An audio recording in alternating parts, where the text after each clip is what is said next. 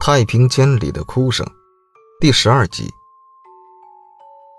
李小小已经爬出了洞口，她慢慢直起身子，上前走两步，站在了张瑶面前。你，你，她的声音颤抖起来。你不是说知道我是谁吗？她的声音响了起来。对，一句话提醒了张瑶。这个女人的出现，至少说明张瑶的猜测已经八九不离十。他深吸一口气，对，小小已经死了，然后和她长得一模一样的人，却在太平间神秘的出现。还有，关于十二日晚的昏厥事件，黄婉平等人看到的是李小小，而张霞一口咬定李小小当时并没有出过值班室。这一切。只能说明一个问题：那晚在太平间，我的确被吓住了，脑海里只有一个“鬼”字。但现在我想通了，虽然没有人可以证实李小小还有一个孪生姐妹，但仔细一想，好像也只有这一种可能性了。你说的对，她的确还有一个孪生姐妹，她们可以说长得一模一样。这个孪生姐妹就是你。他看了张瑶几秒钟，然后静静的说：“那个孪生姐妹已经死了，死了？那，你才是笑笑。”张瑶震惊了。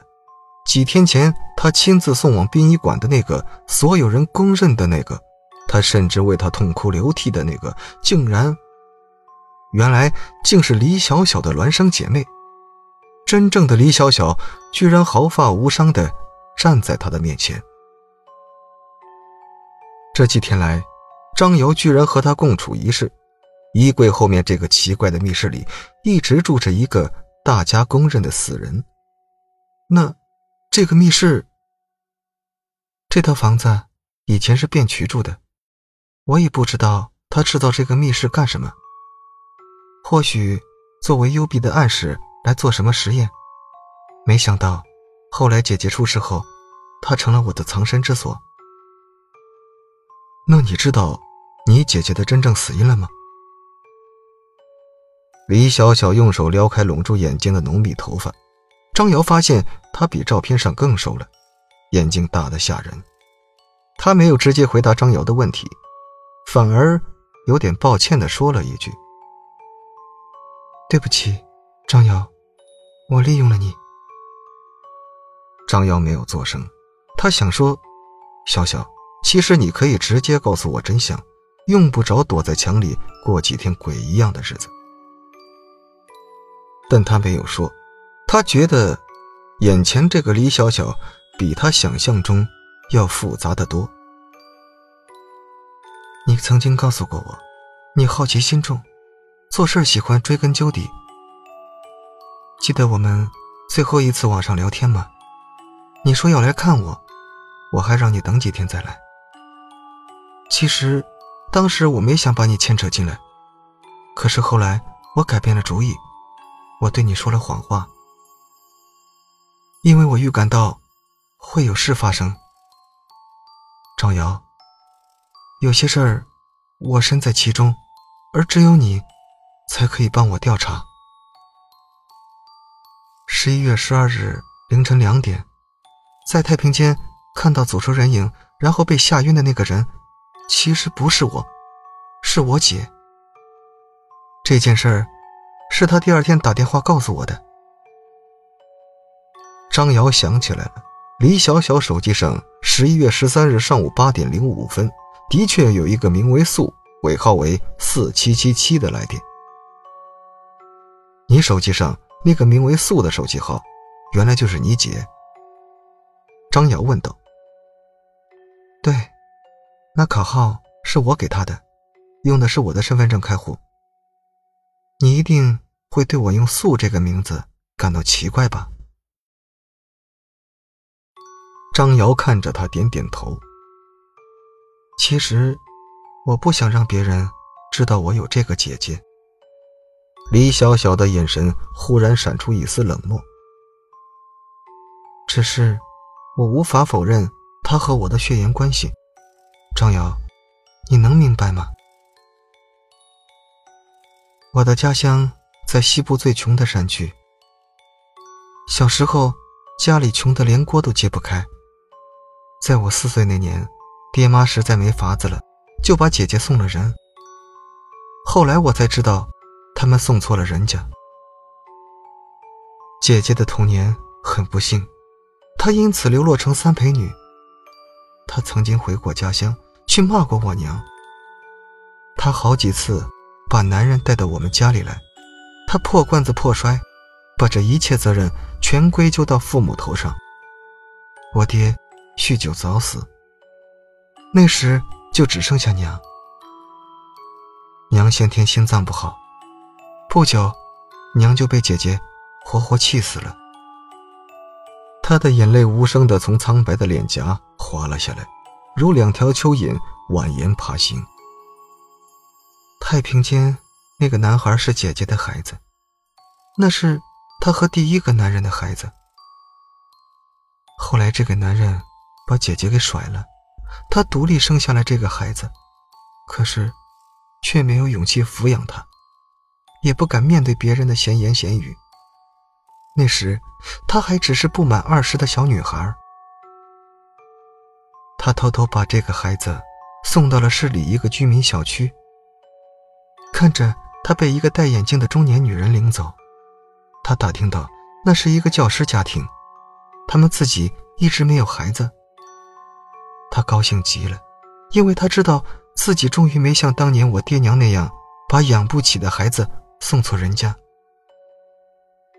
这孩子一定不会像他一样苦命。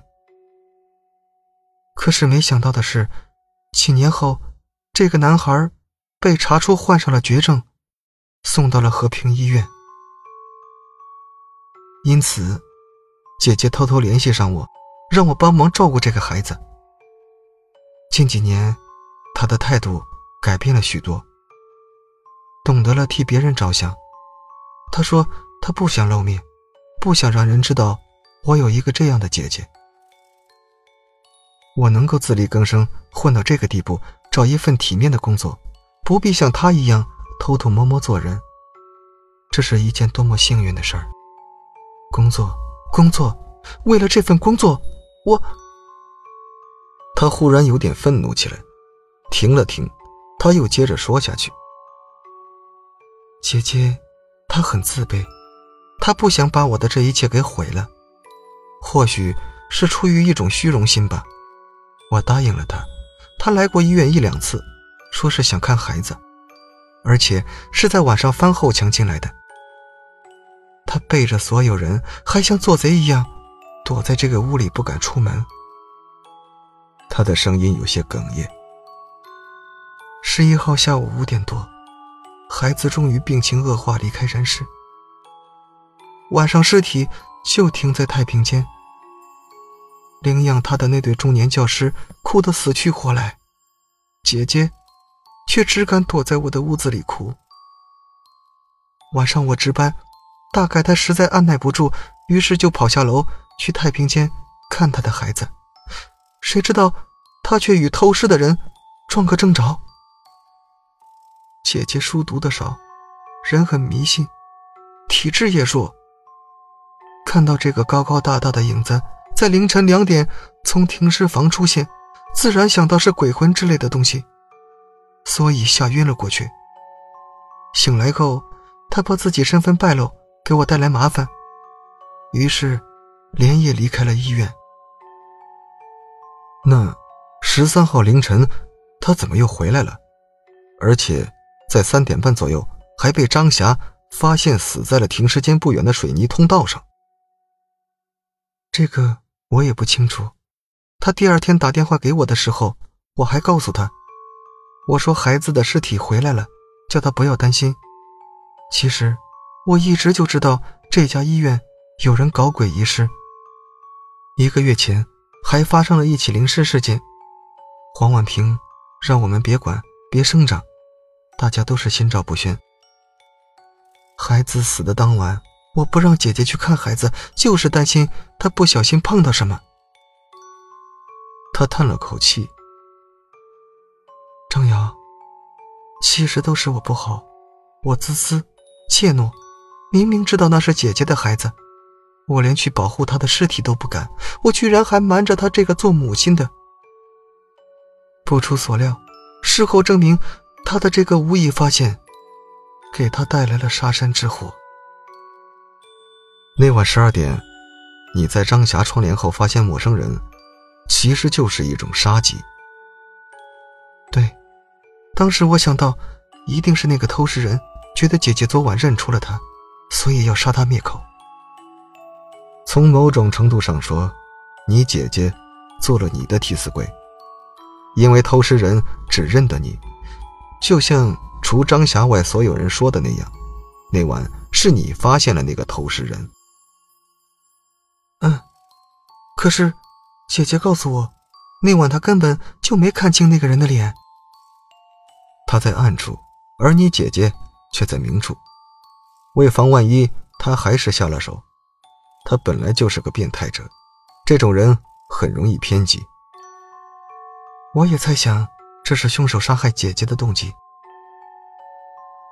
那晚，你在停尸间装鬼，目的就是让我帮你调查。杀害你姐姐的凶手。其实，那晚我是想去看姐姐最后一面，只不过被你撞破了。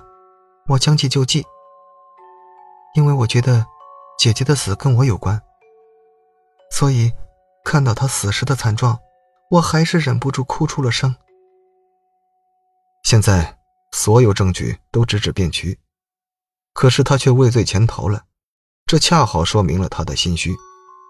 对了，方警官今天提到，你姐姐的验尸结果表明，她属于窒息而死。他们觉得凶手极有可能模仿了港台影视作品里的杀人方法，也就是用塑料袋捂住整颗脑袋，没有勒痕，不留下任何指纹，脸上没有指印。死者为体弱女性，这种方法也容易得手。其实，警方早就排除了她惊吓致死的可能性。他们说，过度的惊吓刺激会导致死者肾上腺素分泌过多，引起心脏和肾功能衰竭，因而这样的死者往往会有心脏功能损坏的现象。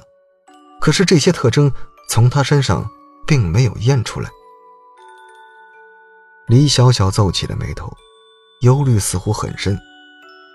那现在，真的能断定卞渠就是一失恋失狂，真的是他？杀死姐姐的，姐姐的死，会不会有其他原因呢？只要找到卞渠，相信很快就会有结果的。张瑶，这几天我把自己藏起来，不敢现身，真的是有很多顾虑。张瑶点了点头。关于这种顾虑，他至少想到两点：第一，他的生命有威胁。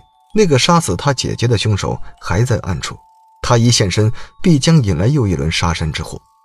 第二，他如果现身，等于之前姐姐替他隐瞒的所有事将前功尽弃，人们会去追究，怎么还会有一个和李小小一模一样的人？这个人的身份、职业、来医院的目的，和那个孩子的关系，而这些都事关这个虚荣女孩的声誉。那，你现在怎么办？你总不能这样一直……他想说，你总不能这样一直装下去吧？你迟早会让大家知道，其实之前死的并不是李小小。可是接下来李小小的话让张瑶猛然一惊。张瑶，我要借姐姐的死逃离这家医院。他突然换上了另一种奇怪的表情。语气中充满了怨毒的意味。你不知道，这里是个地狱，在大家的心目中，李小小已经死了，永远不会回来。张瑶正在发问，突然，门外响起了敲门声。